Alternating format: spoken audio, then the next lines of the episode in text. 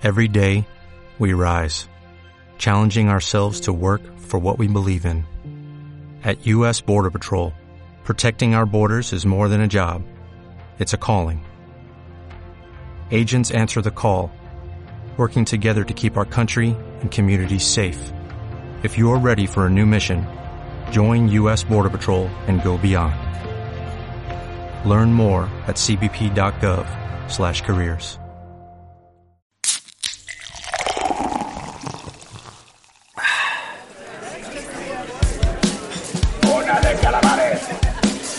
world is spinning and I'm dizzy staring at the stars.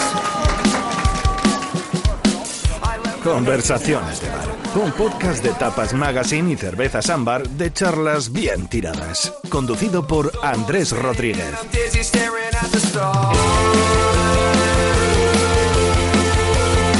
Vamos a hablar de bares en este podcast de, de tapas. Vamos a hablar de ese territorio eh, tan típico de nuestro país, tan diferente en función de si lo vivimos en el sur o lo vivimos en el norte, si se vive en un barrio de clase alta o de clase baja.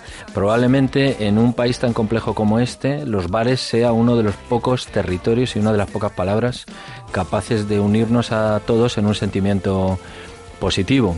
Eh, hacía una reflexión pensando en la introducción de este podcast, que será una serie de 11, con la colaboración de, de Ámbar, eh, que todo el mundo habla de los bares bien, que no tengo yo memoria de haber escuchado historias negativas eh, o truculentas que suceden en los bares y si, y sí, no sé, quizá alguna pelea o alguna historia así, pero siempre desde un punto de vista cariñoso. Parece que los bares casi fueran un, un territorio capaz de curarnos nuestros problemas eh, sentimentales y donde puede convivir gente de todo de, de todo tipo de pelaje, de todo tipo de edad, formación, futuro, etcétera, ¿no? Levantamos el cierre de este bar que tiene ambición de ser un podcast o de este podcast que pretende ser un bar y lo abrimos con un invitado muy especial, con Carlos Galán, fundador de Subterfuge Records, una de las discográficas de música independiente más importantes de este país. Por su oreja, su compañía y su capacidad de emprendimiento, que ha cumplido ya 31 años, han pasado artistas como Dover, Marlango, Fangoria, Killer Barbies, Australian Blonde, Naiwa Jean, McEnroe, Viva Suecia, Newman, Arizona Baby o Annie Sweet. Todos ellos y muchos otros han confiado en Carlos en impulsar sus proyectos artísticos. Y ese es el motivo por el que Carlos hoy está aquí compartiendo una cerveza conmigo. Oye, ¿te has dado cuenta de que todas las cosas buenas de la vida acaban en bar? Por fin ha llegado el jueves, acaba el bar, todos a una esto se mueve, acaba en bar. Ámbar, 120 años elaborando con pasión una cerveza que acaba en bar. Bienvenido. Gracias. ¿Cuál es tu cuál es tu bar favorito? Ahora mismo, Ahora mismo. pues si tuviese que elegir una bote pronto, yo creo que el cisne azul, en la ¿Es, calle Gravina. eh, eh, ¿Es siempre el favorito el que está más cerca de casa? Sí, siempre. Siempre es el que haces vida, ¿no? Al final yo creo que, que- que el bar lo que tiene para mí es siempre eso, es el escape después de salir de trabajar, eh, compartir pues el día que has tenido, lo bueno y lo malo, y al final compartirlo con gente de distinto pelaje, como decías antes, y, y eso, pues lo que son los parroquianos, ¿no? Para mí es mi momento favorito del día casi. ¿A ti te gusta que te conozcan cuando entras a un bar? Sí, me gusta mucho. Me gusta mucho, me gusta que me pongan ya la cerveza como la quiero tener tirada, lo que quiero tal, sí, sí, me gusta. Eh, ¿Has hecho negocios en un bar? He hecho muchos negocios y sobre todo he terminado de hacer negocios. He convencido a, a gente que no la tenía todavía muy convencida en, un- en una barra. Porque se, porque digamos el interlocutor se, eh, eh, se afloja. Sí, hombre, no, y porque al final también yo creo que, que un bar eh, tam- también te da muchas sensaciones, ¿no? No solamente el hecho de beber y ponerte contentillo, ¿no? Sino que, que es también un ambiente, es de repente lo decían los parroquianos, tal, no sé qué, vivir una experiencia de bar muchas veces es, es una manera de, de, de conocer a la otra persona, ¿no? A mí alguien que me lleva a un bar, ir a otra ciudad y que me lleva a un bar que me ha encantado, esa persona para mí gana, gana valor, ¿no? Tú que en tu oficio de- del rock and roll, de la, de la música, has viajado tanto y has hecho tanta, tanta carretera, ¿tienes una lista de ciudades y bares? Sí, no tengo una lista escrita, pero sí sé en, en determinadas ci- ciudades donde tengo que ir, ¿no? Y si vas a, no sé, no, sé Sevilla, vas a una ciudad, vas al bar y repites el bar. Repito el bar, sí, sí, sí, intento conocer alguno nuevo, pero bueno, también lo que me suelo es fiar mucho de la gente de ahí, ¿no? O sea, tampoco la investigación, el I más del bar no es algo que me interesa, ¿no? Me interesa más la experiencia de la gente. A mí hay una cosa que, que me llama la atención en cuando hay determinados oficios, el periodismo es uno de ellos, pero la industria de la música también, y bueno, hay otros que te acaban, a, menudo te expulsan, mm. a, menudo se queda uno sin trabajo, se queda uno sin, dice, joder, pues llevo 20 años trabajando en esto y ¿qué hago yo aquí, no? Y, mucha gente dice, voy a montar un bar. Sí, sí, sí, sí. y yo, no, no, no, son por favor, no, eso no es tan fácil como parece, ¿no? No, no, totalmente. Eso es como el libro de Anthony Bourdain, ¿no? El de Confesiones de un chef, ¿no? Que empieza diciendo eso, que la gente que se ha arruinado porque dice, ah, pues se hace una tortilla muy buena, voy a montar un, un restaurante y al final, claro, es otro tipo de negocio. Sí, sí, nunca se me ocurriría montar un bar. ¿Pero se te ha ocurrido alguna vez en pasado? No, no, no. ¿Has tenido propuestas? Mm, he tenido propuestas, pero no, no. Y mira que me he metido en proyectos eh, alocados y tal, pero no, el, tema de, un bar no. Le tengo demasiado respeto. ¿Qué, tiene que tener un bar? Porque yo creo que en eso estamos todos de acuerdo, pero, pero la respuesta no lo sé. Que, que un bar tiene que tener una otra cosa intangible, que no es solo las cañas que te mm. tomes, ni las tapas que te den, ni el local, mm. para que mm. Te apetezca estar ahí. Hombre, ya te digo, yo en mi caso... el dueño? Es el, el, dueño es importantísimo, el servicio es importantísimo, eh, pero bueno, en el servicio en el amplio sentido de la palabra, ya sabes que, que bueno, el camarero tiende a, ser muchas veces una persona antipática y convives con esa antipatía que la llegas a disfrutar, ¿no? Y luego, por supuesto, el parroquiano, para mí es algo absolutamente imprescindible. Yo voy muchas veces a, a bares donde sé que me voy a encontrar Alonso, el farmacéutico, tal no sé qué, o en el Cisne Azul a jugar a los chinos con el electricista que tiene un taller al lado, o sea, para mí eso es vital iguala, ¿no? El, bar iguala a la clientela, ¿no? Totalmente, totalmente. Sí, sí, aparte es una república donde convive todo tipo de personas y yo creo que ahí se olvida si uno es, si es, tiene un título universitario, si uno es electricista, si uno se dedica a los negocios, o sea, al final todos ahí somos parroquianos y estamos alrededor, pues, en el caso del Cisne Azul de Julián, ¿no? Que es el gran gurú. ¿Cómo es Julián? Julián es un ser excepcional, maravilloso, tiene ya setenta y pico años, lleva cuarenta años al frente del bar y es un, pues eso es una especie de, sacerdote que llega, te bendice, estás eh, eh, buscando su mirada para que te dé el beneplácito de que estás en su bar y bueno, pues, pues lo disfrutas, ¿no? En tus, en tus bares o en el imaginario de tus bares pasa como en las películas que uno se puede acabar encontrando solo acodado en la barra contándole sus problemas personales al, al dueño del bar. Totalmente, totalmente, sí, sí, sí. Vamos, o sea, pero no una, muchísimas veces y, muchas veces, o sea, no es que acabas haciéndolo, es que lo buscas. O sea, para mí es, es importantísimo muchas veces compartir un problema que seguramente ni entiende de lo que estás hablando, pero, pero sabes que, bueno, que vas a buscar un... te va a confortar, ¿no? Compartirlo con él. Sí, como le cuentes sobre la legislación de Agedi. Sí, sí. sí, sí, sí, total. No, siempre es ese, bueno, el abrir, abrir el, melón de las GAES siempre es como... ¿Le, regalas discos a Julián? Sí, sí, sí. Le regalaba discos. También ya sabes que ahora el formato es algo de tal eso, pero bueno, siempre procuro tener algún detalle con él. Es una persona más que, que, lo que tiene es un género excepcional en todo. ¿no? Tiene un pescado riquísimo, una carne buenísima, por supuesto las setas. Entonces lo que sí hago es le, le traigo, cuando viajo, siempre le traigo algún detalle gastronómico que sé que que le gusta. ¿Y te, te, gustan los bares donde se come?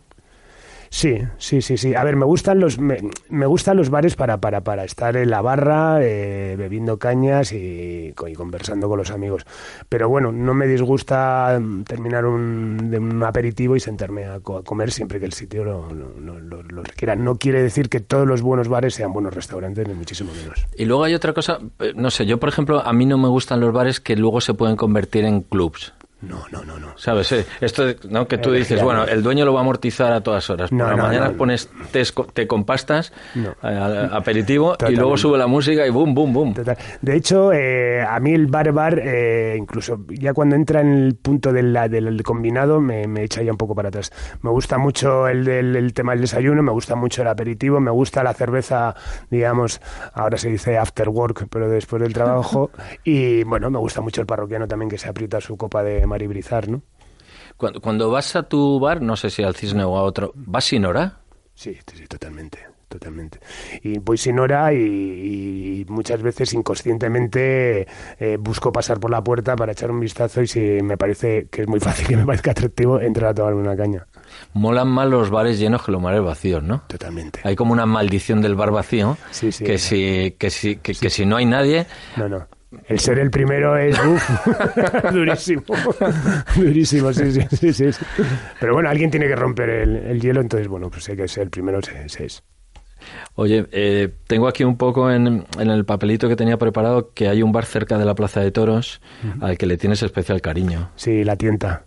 Sí, sí, mi padre era muy, muy taurino y me llevó a los toros desde, desde pequeños, inculcándome la, la afición, cosa que siempre le agradeceré. Entonces, antes de las, de las corridas y después íbamos a, a la tienda.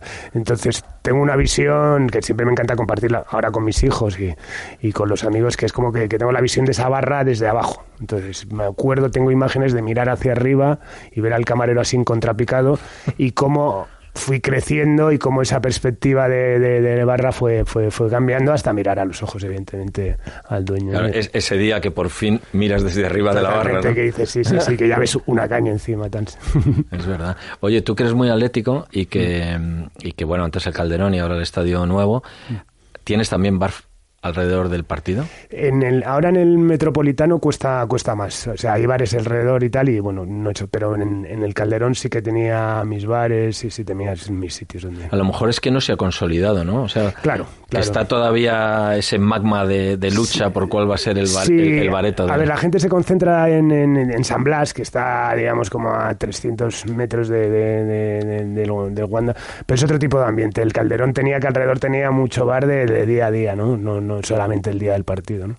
¿Te acuerdas aquellos años que estuvieron dominados por el sonido de la maquinita de... Absolutamente, sí, sí. Qué sí. barbaridad, Sí, ¿no? sí. Estaba- cuando uno se relajaba, empezaba tin, torín, sí, ¿no? era, el tercer hombre, Total. además la música del tercer hombre, ¿no? Total, total. Y bueno, y la época del pinball, o sea, claro, yo, mi padre que era muy taurino y muy de bar también, vamos, me acuerdo de pasar muchas tardes, eh, ir con él, acompañarle pues ahí a Casa Higinio por, por- o a la cafetería Dorín, me acuerdo, en la calle El Príncipe, y el, el tomar cañas y yo jugar al pinball, no sé si lo de la maquinita es algo también que, que me acuerdo mucho. Yo recuerdo en, las- en aquellas máquinas de pinball do- dos cosas, que, que tenía el cenicero integrado a- los mandos, y entonces yo, yo, yo no fumaba, pero en mi casa juraban que yo fumaba claro. y lo que me pasaba es que yo jugaba la máquina de, Sí, de sí, pinball sí. y me llevaba todo el olor ahí, ahí puesto y luego la maldición de la máquina de pinball es que justo cuando tenías que entrar en clase era cuando conseguías la bola extra Totalmente, y la, y la, y la, y- y partida nueva y, de ahí o llegabas tarde a clase o se la tienes que regalar a alguien Sí, ¿no? sí, sí. Luego y lo de ahí pasó también luego a los marcianitos también y que, claro, te pasaba eso, como empezabas a dominarla y al recreo no te daba suficiente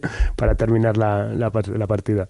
Sí, es una, es una pasada porque hemos vivido sin querer, sin querer hacer una mirada nostálgica, pero hemos vivido bares donde, donde mm, por ejemplo, no había ludopatía y luego, y luego vimos, Sí, sí, sí, vimos aqu- aquellos años de ludopatía y mm, donde se vendía tabaco de una manera eh, fácil y ahora creo que hay que pedir una llave.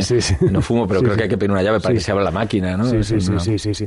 Bueno, incluso yo recuerdo también, eh, de pequeño me encantaba que había muchos bares así antiguos que vendían como una especie de, de, boletos, que daban, tenían un premio ahí, bueno, no sé, menos, sí, como una cesta, una movida, entonces tú comprabas como participaciones en in situ en ese momento, como dame tres, tal, no sé qué, entonces lo abrías ahí. Y me acuerdo de, recuerdo eso, pues la zona de, de la calle El Príncipe y tal, que le encantaba a mi padre, esa- esos suelos alfombrados con cáscaras de, de, de De gambas, sí. y papelitos de estos. serrín? Sí, sí, hombre, por supuesto. O sea, que eso era- se hacía un barrizal enseguida, increíble. Me acuerdo de la mejillonera cerca de la, de la Puerta del Sol, que todavía sigue abierta, maravillosa. Que eso, bueno, ibas andando y te llegaban a los tobillos las cáscaras de, de, mejillón. Ahora no, ahora ya A- tienes que echarlas. ahora que lo que se cotizan son los tacones de Prada. Total- ¿eh? Totalmente. Y en verano sin calcetines ni nada, no me imagino yo a las clientas moviendo ahí los tacones entre cabezas de gambas Sí, y serrín. Totalmente. Oye, eh, qué, qué frustración cuando salimos fuera de España y buscamos ese refugio de bar y nos encontramos un sports bar o un pub, ¿no? Totalmente horrible, horrible. ¿Qué pasa ahí? ¿Qué sí, sucede? Sí, sí, sí, sí, no, no, no, Hombre, excepto en Inglaterra, que me, a mí me encanta el tema de la, la- la cerveza y las cervecerías inglesas me, me, me encanta y esa cultura que tienen de salir todos después de trabajar a tomarse una pinta juntos, o sea, me parece una costumbre mara- maravillosa, pero en el resto de ciudades la verdad es que, vamos, valorar la suerte que tenemos, ¿no? De, de la cultura del bar en, en España, que es algo increíble, ya sea Madrid, Barcelona, Zamora, eh, un pueblo de, de, de, 500 habitantes, o sea, es, es, fantástico. ¿Tienes preferencias? ¿Te gustan más los baretos de Donosti que los de Sevilla o no? No, no, no, me gusta pues el bar que, que me gusta, o sea, es en cada sitio, o sea, no, no, no tengo... Y, y me encanta ir a un pueblo de Segovia, pues eso te digo, de 300 habitantes y lo primero que hago es preguntar dónde por el bar del pueblo e ir ahí a tal. El otro día hace poco estuve en Otero de Herreros y, y descubrí un bar que me, me fascinó, ¿no? Y, y, entonces, bueno. ¿Eres de botellín o de, o de barril? Depende, depende. Pero bueno, me, una caña bien tirada siempre, siempre es mejor que una embotellada. Qué bueno. Oye, pues ya para terminar, quería hacer otra reflexión que me llama la atención y es que en nuestros bares, eh, que lugares, ¿no? Como la canción, no hay música dentro, ¿no? No hay música en directo. No, no, no. no. Eh, que, que, a mí me parece bien. En mi caso, como me dedico a la música y vivo alrededor de la música y no paro de escuchar música, incluso el, el bar representa ese oasis Sería una putada. en mi día a día. Sí, sí, sí, sí, No me gusta la música ni y detesto profundamente la televisión de fondo. Pero bueno, en algunos casos hay que tragar. Sí, sí, es verdad. El gran invento es la televisión esta americana que, que, que, que está sin volumen sí, sí, y van apareci sí, apareciendo las letritas, ¿no? Sí, sí, pero aparte tampoco me gusta porque lo que me fastidia es que se distraigan viendo la pantalla, ¿sabes? O sea, que se pierda muchas veces esa, esa comunión entre, entre, entre, entre los parroquianos y la clientela, que es estar ahí todos pues hablando a lo suyo, no es que haya que hacer una piña, pero cuando se están eh, mirando a la pantalla embobados es, es absurdo. Imagínate en un sitio maravilloso como el Cantábrico, la marisquería, que la gente tuviese una televisión, ¿sabes? Que ese sitio que... Ese es uno de mis bares favoritos, fíjate. Pues el mío también. El sí, Cantábrico. Sí, sí. Tenemos que quedar allí. Propongo a los oyentes del podcast, ya para acabar, eh, que vayan al Cisne Azul. Claro que, que sí, vamos, una experiencia increíble en la calle Gravina. Si ven a un tipo con bigote y gafas, y si no ven, pues vayan al día siguiente hasta que lo vean. Bueno, y, y, si no me pueden identificar, porque soy tan cliente que ya tengo la típica foto de parroquiano en la pared, con que estoy con Julián y portando cada uno una lamprea por lo cual soy el de la lamprea. Bueno, entonces mi compromiso es que si al reconocerle se presentan diciendo que han escuchado este podcast, Carlos Galán, invitado hoy, paga la ronda. Por supuesto. Conversaciones de Bar, un podcast de Tapas Magazine y Cervezas Ámbar de charlas bien tiradas, conducido por Andrés Rodríguez.